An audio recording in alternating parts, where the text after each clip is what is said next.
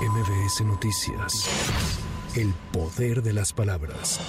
Durante la conferencia matutina, la Coordinadora Nacional de Protección Civil, Laura Velázquez, indicó que continúa el censo de casas afectadas, la entrega de despensas y enseres domésticos por las afectaciones que dejó el huracán Otis en Guerrero. Añadió que el servicio eléctrico fue restablecido en su totalidad, mientras que el suministro de agua tiene un avance del 65% en Acapulco y Coyuca de Benítez. Se ha restablecido el suministro del agua en Acapulco y Coyuca en un 65%. El resto se está atendiendo a través de las plantas potabilizadoras y de pipas. El servicio eléctrico está completamente restablecido, estamos al 100%. Ahora se están atendiendo detalles en cada domicilio.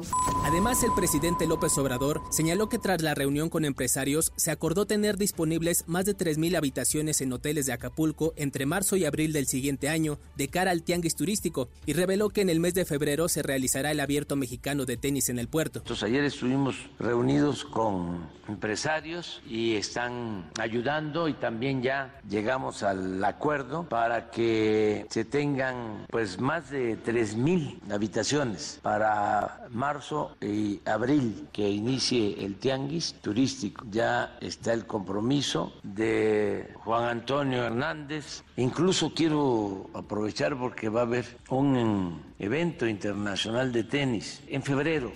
El gobierno federal dio por terminada la declaratoria de emergencia por la ocurrencia de lluvia severa y vientos fuertes ocurridos el pasado 24 de octubre en Acapulco y Coyuca de Benítez en el estado de Guerrero.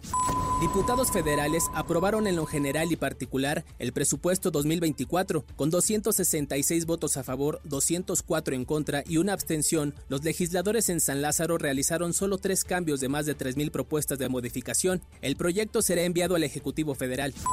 El INEGI informó que en octubre de este año, el índice nacional de precios al consumidor presentó un incremento de 0.38% respecto al mes anterior, con lo que la inflación general anual se mantiene a la baja y se ubicó en 4.26%. La Casa Blanca reveló que Israel aceptó realizar pausas humanitarias de cuatro horas diarias en el norte de Gaza con el fin de que los palestinos puedan salir de la zona ante los bombardeos del ejército israelí. Además, el portavoz del Consejo de Seguridad de Estados Unidos, John Kirby, aseguró que tienen el mecanismo para comunicarse con Hamas con el objetivo de lograr la libertad de los rehenes.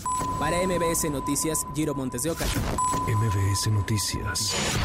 El poder de las palabras.